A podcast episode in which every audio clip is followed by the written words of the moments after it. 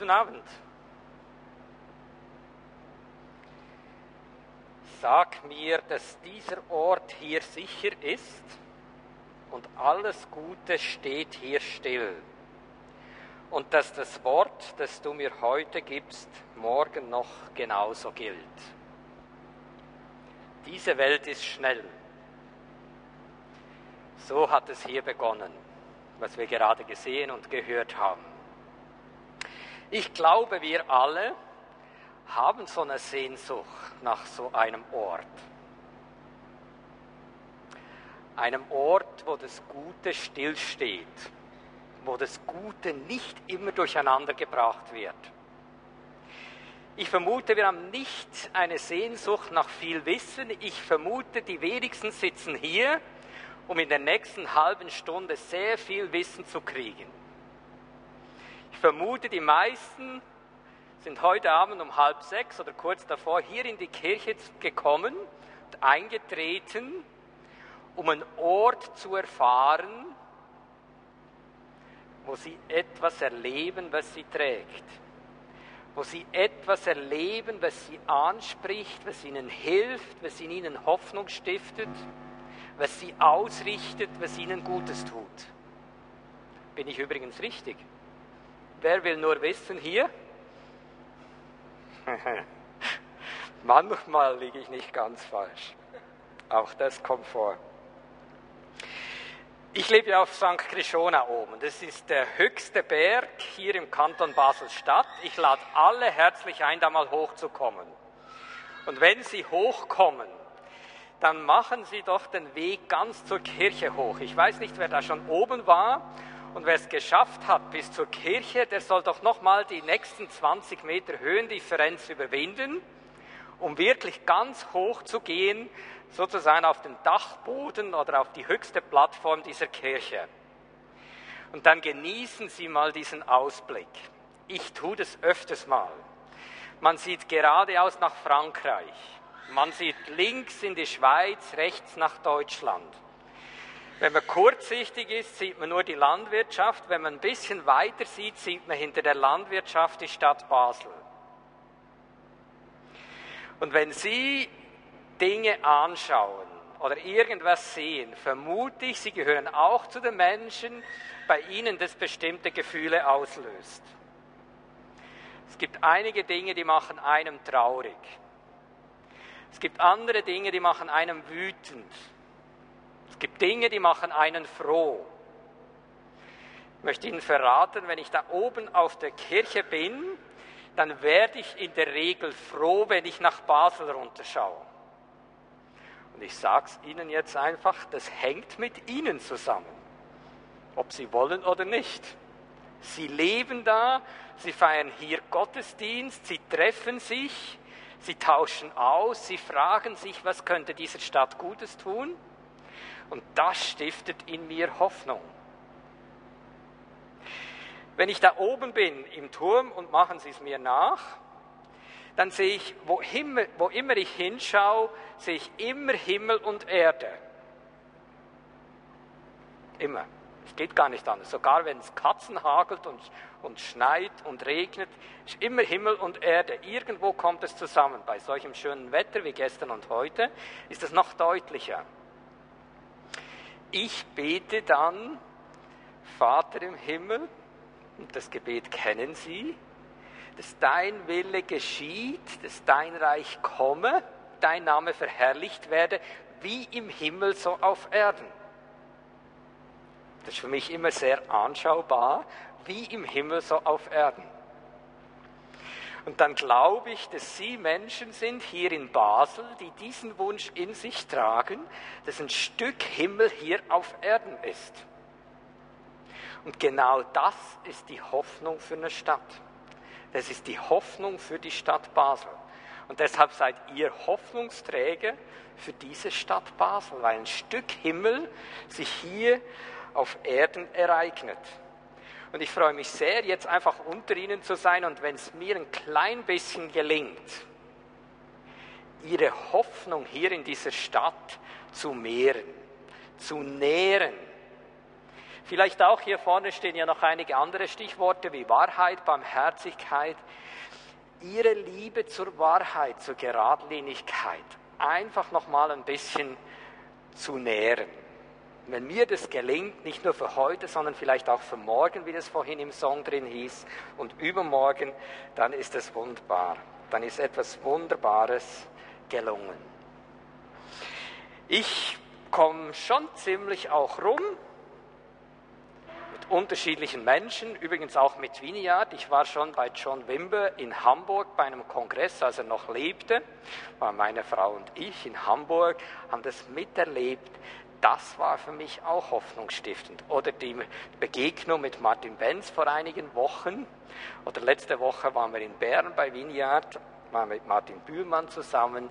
Es ist einfach hoffnungsstiftend. Und dann merke ich, wie viele Menschen trotzdem, wenn sie so über eine Stadt nachdenken, in Versuchung kommen zu sagen, wie schlimm das alles ist. Komm, lasst uns lieber in die Kirche gehen, da ist wenigstens die Türen sind geschlossen und das Böse ist ein bisschen draußen und so. Ich bin nicht sicher, ob das wirklich ein Denken vom Himmel ist diese Welt und damit auch diese Stadt Basel, sogar Krishona inklusive, ist eine gute Idee Gottes. Und so unglaublich lieb hat Gott diese Welt, dass es seinen liebsten Sohn gibt, Jesus, um in diese Welt zu kommen. Also diese Stadt, diese Welt ist geliebt. Ich habe auf diesem Blatt, ich weiß nicht, ob das ausgeteilt worden ist, davon gesprochen, lasst uns doch die Welt mal als Leckerbissen sehen. Ich weiß, da gibt es viele Missverständnisse und denen will ich nicht aufsitzen. Ich rede nicht von einer Verliebtheit in die Welt, ich rede auch nicht, dass man alles mitmachen muss in dieser Welt, aber diese Welt ist geliebt. Unglaublich von Gott. Und die Menschen in dieser Welt, denen geht es genauso. Sie sind geliebt, ob fromm oder nicht so fromm, ob schräg oder gerade, wie auch immer. Diese Menschen sind geliebt. Und wer gerne dem ein bisschen nachsinnen möchte, wie geliebt diese Menschen sind, der kann Psalm 8 lesen. Ich habe es mir hier aufgeschrieben, Psalm 8. Herr unser Herr, wie herrlich ist dein Name in allen Landen. Wenn ich deinen Himmel sehe, das Werk deiner Hände, den Mond und die Sterne, die du hingesetzt hast. Und dann kommt diese Frage, was ist der Mensch, dass du seiner gedenkst und des Menschenkind, dass du dich seiner annimmst? Und dann kommt dieser einzigartige Satz, nicht nur die Braven, nicht nur die Frommen, nicht nur dies können, nicht nur die auf Krishona leben, nicht nur weiß ich was, sondern diesen Menschen hast wie hast du wenig geringer gemacht als Gott selber. Mit Ehre und Hoheit hast du ihn gekrönt. Also du bist ein Gekrönter. Wer wird gekrönt? Gekrönt wird der König. Also du bist ein Gekrönter. Und mal, wenn ich die kaputten Menschen, die schrägen Menschen, die komischen, und manchmal gehöre ich auch dazu, wenn ich die sehe, wenn ich mich selber sehe, dann davon ausgehen zu dürfen, ein Gekrönter. Du hast ihn gekrönt. Und das macht mir Hoffnung. Dieser Mensch ist schon gekrönt, ob es merkt oder nicht, ob es will oder nicht. Es ist ein Gekrönter. Du und ich, die wir jetzt hier sind, gekrönte Menschen. Einzigartig. Und dann, du hast ihn zum Herrscher gesetzt über die Werke deiner Hände, alles hast du ihm unter die Füße gelegt, die ganze Welt. Diese Welt, diese Menschen, wirklich liebenswert. Wirklich liebenswert. Und jetzt klar, jetzt kommen wir natürlich, unglaublich viel ist nicht so, wie wir es gerne hätten. Und zwar zuallererst bei uns selber, bei mir selber. Es ist nicht so, wie wir es gerne hätten. Seit dem Sündenfall, als der Mensch lieber ohne Gott leben wollte als mit Gott, da ist etwas gebrochen. Und da ist etwas Gebrochenes in dieser Welt. Etwas Schräges, etwas Kaputtes, etwas Komisches. Und darunter leiden wir. Und wahrscheinlich leiden wir alle darunter. Und ich habe vorhin diese Tafel gesehen hier in der Kirche. Gebet. Und vielleicht ist manchmal hilfreich, dass wir selber so ehrlich sind und sagen, ja, dieser Sündenfall, dieses lieber ohne Gott leben als mit Gott, das hat Folgen bis zu mir. Und auch ich bin Teil dieses Stöhnens und Seufzens unter dem Umstand dieser Schöpfung. Nicht alles wunderbar, nicht alles einfach schön. Es ist ganz viel kaputt, zuallererst in uns drin. Doch was will Gott, der den Menschen als Königskind gedacht hat, königlich gedacht hat? Er möchte Wiederherstellung. Wie geschieht Wiederherstellung? Nicht indem ich mehr weiß. Wiederherstellung indem ich mich Gott zur Verfügung stelle. Und manchmal ist es ganz hilfreich, nicht grundsätzlich nur zu sagen, und das war vielleicht auch das Inspirative damals mit dem Martin zusammen, nicht nur einfach zu sagen, ja, der Mensch ist halt sündig und die Sünde macht alles kaputt und jetzt ist alles so schlimm und einmal wird dann alles wieder gut, sondern sehr konkret in unsere Zeit zu schauen. Wenn Sie so Stichworte, die jetzt vielleicht nicht so erfreulich sind, sich durch den Kopf gehen lassen, dann kommen Sie schnell so auf Stichworte wie, wie ist es eigentlich mit der Autorität? Ich als Vater, ich bin auch Vater von vier Kindern, wenn ich was sage, glaubt es noch jemand? Glauben das meine Kinder? Manchmal frage ich mich, die Autorität ist ganz schön unter die Räder gekommen. Oder wer Lehrer ist unter Ihnen, vielleicht gibt es einige. Oder vielleicht sind einige Kleingruppenleiter oder Gemeindeleiter oder in der Politik irgendwas oder haben ein Amt oder könnt beliebig viele Beispiele machen. In der Firma stehen einigen Mitarbeitern vor, die Autorität, alles was mit Autorität zu tun hat, ist an vielen Stellen unter die Räder gekommen. Wenn ich die letzten 60 Jahre, und das ist eben das, wo ich manchmal denke, das würde uns manchmal helfen, um die Menschen dieser Zeit noch besser zu verstehen, das mit der Autorität, dann das mit der Sexualität beispielsweise. Was über Jahrhunderte klar war, das ist in den vergangenen 40 Jahren unter die Räder gekommen. Ich weiß noch, ich habe 74 angefangen zu studieren und als ich fertig war, wir waren einige Leute, die dann eine Anstellung gesucht haben und da war ein Pärchen, das war nicht verheiratet, das lebte einfach so zusammen. Und dann weiß ich noch, ich habe die noch vor mir, die kamen dann zurück in die Ausbildung und haben gesagt, wir haben diesen Job nicht gekriegt, weil wir ohne Trauschein zusammenleben. Wäre ja heute verrückt. Man musste damals begründen, dass man nicht heiratet und so zusammenlebt. Heute scheint mir wie umgekehrt. Wenn ich sage, ich will meiner Frau treu sein bis zum Tod, dann werde ich von überall her etwas komisch angeschaut und ich muss begründen, dass ich so dastehe mit dieser Überzeugung. Dann die ganze Bewegung der Homosexualität, des Gender Mainstreamings in den letzten 15 Jahren. Jemand, der sich, glaube ich, recht gut auskennt, so in der, in der Geschichte der vergangenen Jahre und in dieser Gesellschaft, der stellt fest, die Veränderungen in den letzten 40 Jahren, die sind weltgeschichtlich beispiellos.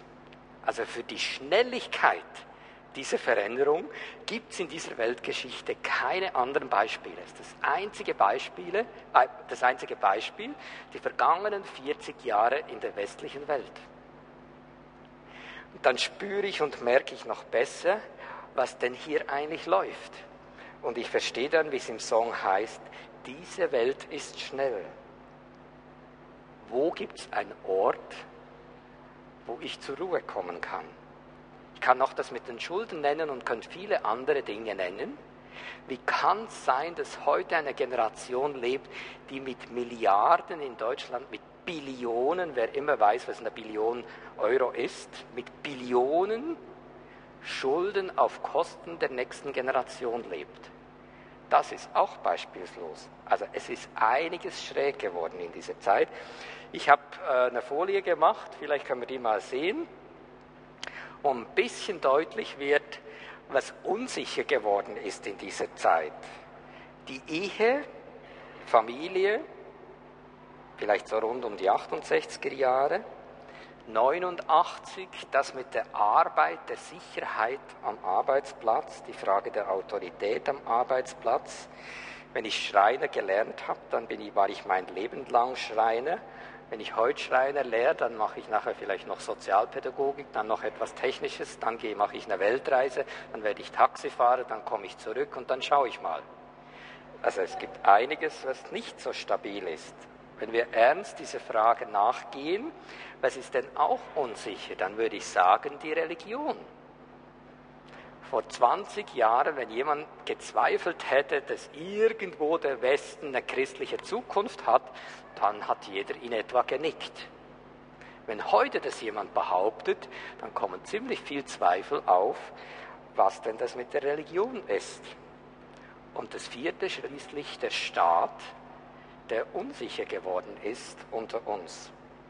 Wenn wir die nächste Folie anschauen, dann merken wir, und auch über die letzten Jahre, vielleicht Jahrzehnte hinweg, es gibt Kräfte, die wirken, die wirken positiv, die sind erfolgreich, könnte ich sagen, und es gibt Kräfte, die wirken destruktiv in unserer Gesellschaft. Jeder von Ihnen könnte solche konstruktive Kräfte nennen und jeder von Ihnen könnte destruktive Kräfte nennen konstruktiv, ganz bestimmt, dass es uns immer besser geht, dass der Beamer hier funktioniert, dass das Licht funktioniert, dass die Technik, das ist doch toll, die Trambahn mich pünktlich nach Hause bringt, der IC pünktlich nach äh, Hamburg und das Flugzeug pünktlich nach Honolulu, ist alles eigentlich in etwa klar.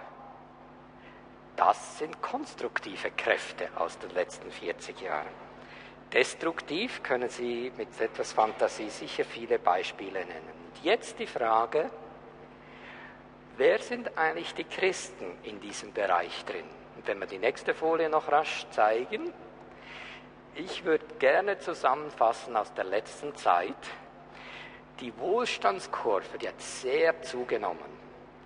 Die Hoffnungskurve, wenn ich jetzt diesen Begriff der Hoffnung hier aufgreife, diese Hoffnungskurve ist wie abgestorben. Wer hat denn Hoffnung für die nächsten 50 Jahre? Als man diese Kirche hier gebaut hat, das war noch toll, das hat man vermutlich nicht in zwei oder drei Jahren gebaut, sondern das hat vermutlich einige Generationen gekostet, bis die fertig war. Der Maurer, der aber diesen Stein oder der mit der Schaufel den Graben gemacht hat, damit hier überhaupt ein Fundament entsteht, der hat an etwas gebaut in der Hoffnung, die nächste Generation, ja die nächsten Generationen, die werden hier profitieren. Und ich weiß nicht, ob der, der Maurer und der Gräber jetzt im Himmel uns zuschaut und sich freut, wie Leute sich in dieser Kirche treffen und Gott feiern. Er hat etwas getan auf Hoffnung, wovon er selber noch keine Vorstellung hatte. Er hat es nur geahnt. Wer baut heute an solchen Projekten? Wo unsere nächste und übernächste und überübernächste Generation davon profitiert. Das sind nicht einzelne Menschen, sondern das sind Gruppen von Menschen, die sagen, genauso wie die Mannschaft, die diese Kirche hier gebaut hat, lasst uns etwas tun, etwas Schönes für den Herrn. Und wo solche Menschen sich treffen, da entstehen Orte, in denen, an denen einfach irgendetwas sichtbar ist. Wenn man ihnen begegnet, dann gibt es sowas wie eine Atmosphäre, dann gibt es sowas wie ein Klima. Ich könnte sagen, es gibt zwar auch einige Leute, die verstehen den Begriff Biotop ein bisschen komisch, aber für die, die es positiv verstehen, die sollen ruhig den Begriff Biotop, wo Christen zusammenleben, wo Christen Gemeinschaft haben, da ist ein Biotop des Lebens. Eine Kultur des Lebens nicht eine Kultur des Todes. Was braucht denn diese Zeit hier? Und auf dieser Folie sehen wir eben das Jahr 2010. Wohin geht es denn eigentlich? Und ich glaube, dass wir auf einem Kontinent leben, in einem Land leben, in einer Stadt leben, die nicht so sehr braucht wie Orte der Hoffnung, der Wahrheit und der Barmherzigkeit. Und ich will ganz kurz zu jedem dieser Stichworte etwas sagen. Hoffnung. Wir glauben an einen Gott der Hoffnung. Wir glauben an einen Gott, der Zukunft hat für meine Generation und für die nächste Generation. Es ist dieser Gott, von dem die Rede ist, dass er euch mit Freude und mit Frieden erfüllt. Römer 15, 13, der Gott der Hoffnung, aber erfülle euch mit aller Freude. Nicht der Gott der Knechtschaft, nicht der, der fordert irgendwas von dir, sondern der Gott der Hoffnung. Und wenn Sie mal genau hinschauen, wenn ein Mensch Hoffnung hat, dann ist es immer etwas Atmosphärisches. Hoffnung ist ansteckend. Sie können gar nicht Hoffnung haben, ohne dass es ansteckt. Und ich glaube sogar, dass sie nicht mal können, wenn ein anderer Mensch voller Hoffnung ist, immun dagegen sein. Es gibt eigentlich keine hoffnungsimmunen Menschen. Keine Menschen, die immun gegen Hoffnung sind. Von daher ist das die Schneise in der Stadt. Menschen der Hoffnung. Und jetzt weiß ich sehr genau, auch ich bin manchmal wie ohne Hoffnung. Was muss ich? Ich muss Hoffnung tanken. Wo tanke ich Hoffnung? Natürlich bei Gott, beim Gott der Hoffnung. Aber ich merke, wenn ich mein Erfahrungsfeld anschaue, ich tanke immer und immer wieder Hoffnung bei Menschen. Der Psalm 146, den kann ich Ihnen sehr empfehlen, weil er einiges beschreibt, was, glaube ich, Vineyard seit Anfang an immer wieder vor Augen hatte. Dieser Psalm 146 vertraut nicht auf Fürsten, vertraut nicht auf Menschen, wohl dem aber, der seine Hoffnung auf den Herrn setzt, seinen Gott, der Himmel und Erde gemacht hat. Und wer das tut, der hat so etwas wie eine ansteckende Gesundheit. Und ich wünsche Ihnen, dass Sie mehr über die ansteckende Gesundheit reden als über die ansteckenden Krankheiten. Wäre das so ein Deal mal unter uns? Das ist übrigens ansteckend, da muss ein bisschen Distanz haben zu mir. Oder zu dem Menschen, der die Grippe hat, muss ein bisschen Distanz haben. Ansteckende Gesundheit ist das Gegenteil. Komm doch in die Nähe. Hoffnung, Wahrheit. Der Zinzendorf, das ist einer, der vor einigen Jahrzehnten, Jahrhunderten gelebt hat, der hat Gemeinde als Asyl verstanden, als, als Asyl für Geradheit und Wahrheit. Jesus selber ist die Wahrheit und Psalm 86, weise mir, Herr, deinen Weg, damit ich wandle in deiner Wahrheit. Und jetzt weiß ich, in unserer westlichen Welt wird viel Schindluder getrieben mit Wahrheit. Der Begriff Wahrheit kann man auch noch anders ausdrücken. Haben Sie schon mal gesagt, formuliert jemand gegenüber, das bewährt sich in meinem Leben. Das hat sich in meinem Leben bisher bewährt. Und haben Sie schon mal die Erfahrung gemacht, wenn Ihnen jemand das gesagt hat, in meinem Leben hat sich's bewährt da haben sie wie Lust gekriegt, ja, wenn der das kann, dann kann ich das auch. Zum Beispiel im Umgang mit dem Älterwerden, wenn man halt nicht mehr 20, sondern schon 25 ist. Vielleicht muss man das mal. Was bewährt sich eigentlich bei dir im Älterwerden? Tja, bei den ersten grauen Haaren.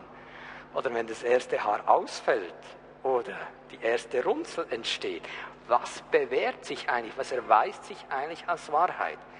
Oder im Umgang mit dem Geld, wenn immer mit dem Monat bereits alles leer ist und der Monat noch so lang. Was bewährt sich eigentlich im Umgang mit Geld?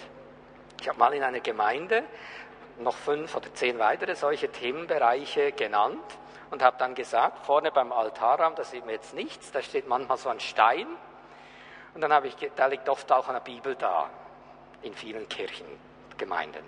Da habe ich gesagt, legt doch daneben noch ein Buch, also schließt die Bibel nicht, aber legt daneben noch ein Buch und nennt dort die 10 oder 15 Bereiche, die euch bewegen. Und dann darf jeder einfach reinschreiben, was bewährt sich in seinem Leben.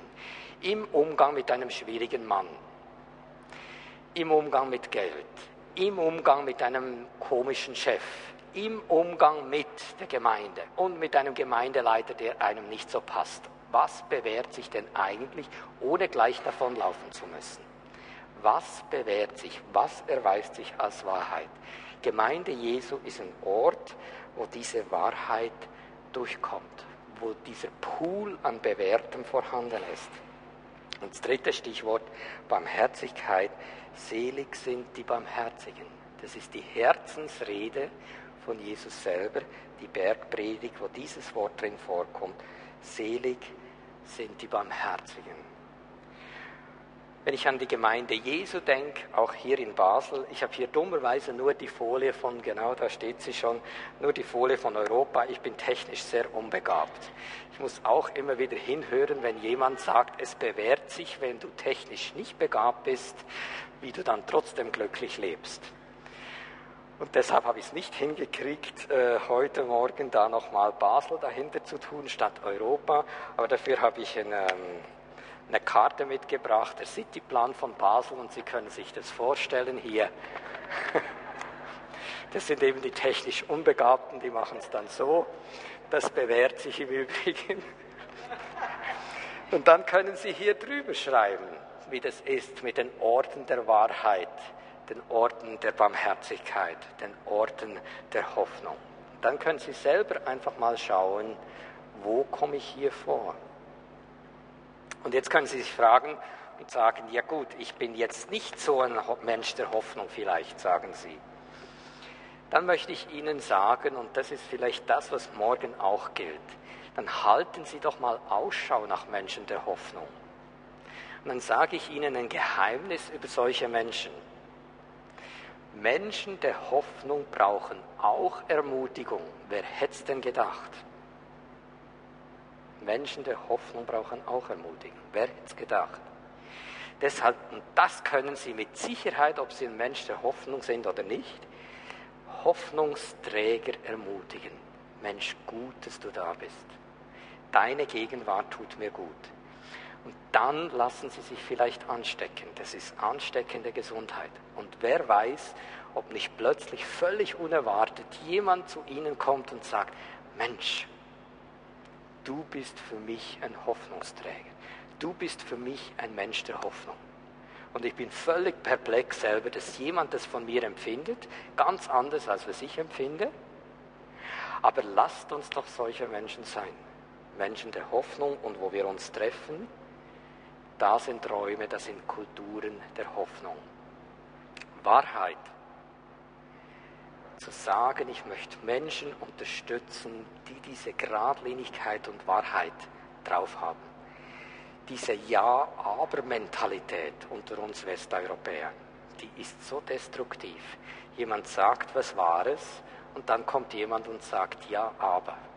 Streichen Sie das Stichwort Ja, aber aus Ihrem Wortschatz. Das ist krankheitsfördernd und nicht gesundheitsfördernd. Und Barmherzigkeit, es wird nachher das mit den Heilandsäcken äh, aufgezählt. Machen Sie doch einfach mit. Ich finde das wunderbar. Ich möchte Ihnen zum Abschluss die Bibelstelle nennen, die ich glaube, die Vineyard-Bewegung in Europa oder vielleicht weltweit immer wieder vor Augen hat. Das ist diese Bibelstelle aus Lukas 4, wo Jesus die Schriftrolle bekommt und dann zitiert er Jesaja 61 drei wunderbare Verse, Jesaja 61, 1 bis 3. Und im dritten Vers ist der Begriff Pflanzung des Herrn. Im dritten Vers, ihr werdet sein Bäume der Gerechtigkeit und eine Pflanzung des Herrn. Und ich glaube, dass für Vineyard und ich glaube es auch für Krishona, wo immer sie sind, es sind solche Pflanzungen, solche Gärten Lasst uns diese Gärten bewässern. Lasst uns Menschen sein, die selber sich in solche Gärten begeben und sagen, drei Dinge möchte ich fördern. Die Hoffnung, die Wahrheit und die Barmherzigkeit. Wunderbar, wenn es Gruppen gibt, wenn es Menschen gibt, wenn es Pflanzungen von Menschen gibt, wenn es Kulturen gibt, wenn es Biotope gibt, wenn es Milieus gibt, Räume gibt wo diese Hoffnung, diese Wahrheit, diese Barmherzigkeit lebt. Ich wünsche Ihnen Gottes Segen dazu. Sie waren jetzt schon schön still, Sie dürfen noch ein Momentchen schön still bleiben. Ich bin's auch. Und dann können Sie einfach für sich beten und sagen, Herr, ja, ich möchte so ein Mensch der Hoffnung sein. Wenn ich es noch nicht bin, schenk's mir. Oder Mensch der Wahrheit. Ich möchte aufhören mit Übertreibungen. Und ich möchte anderen Menschen nicht Richtigkeiten weitergeben, sondern das, was sich in meinem Leben bewährt. Und ich möchte barmherzig sein, der andere weiß es manchmal besser als ich.